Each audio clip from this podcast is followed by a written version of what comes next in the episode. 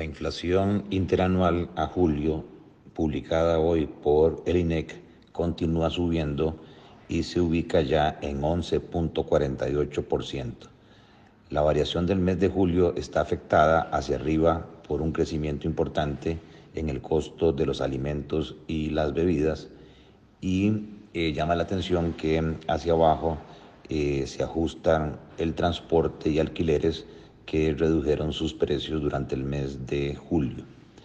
De los 289 bienes y servicios que conforman esta canasta de bienes a través de la cual se mide la inflación, el 72% subió de precio. Y esta es la variación interanual más alta que hemos visto en los últimos 10 años.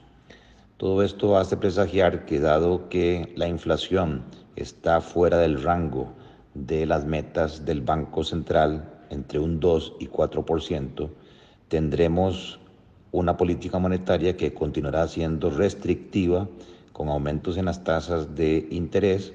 pero además eh, observando una pérdida de poder de compra de los salarios y de los ingresos de las empresas se sigue observando un diferencial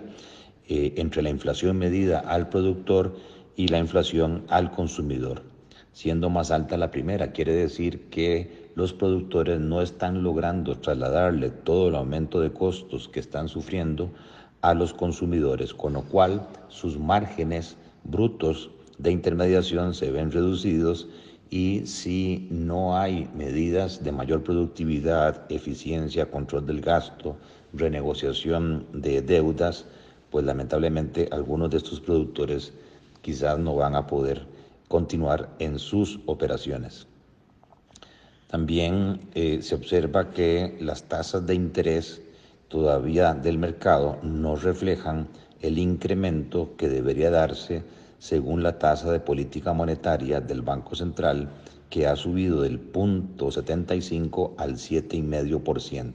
Por ejemplo, la tasa básica pasiva, que es la tasa de costo de fondos para los bancos, ha subido para el mismo periodo del, 2.9 al 4.44, es decir, menos de un 25% del incremento de la tasa de política monetaria, con lo cual, conforme los bancos vayan perdiendo liquidez, podríamos observar aumentos en las tasas de interés en colones entre 3 puntos y 5 puntos, o sea que podríamos estar viendo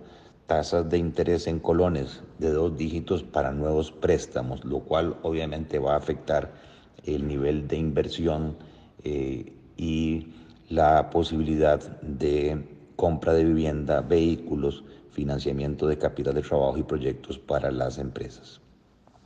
Hay un grado de optimismo para el mes de agosto porque el precio del petróleo ha bajado significativamente por el riesgo a una recesión mundial. También el tipo de cambio aparentemente tiende a bajar eh, por las medidas del Banco Central y con el anuncio del gobierno en cuanto a un tope a los combustibles de 800 colones por litro para el diésel y 900 colones para la gasolina, aunque no se ha dicho de dónde se van a sacar cerca de estos 700 millones de dólares anuales, si es que ese tope se mantiene, puesto que sería un subsidio que de algún lado tendría que ser cubierto.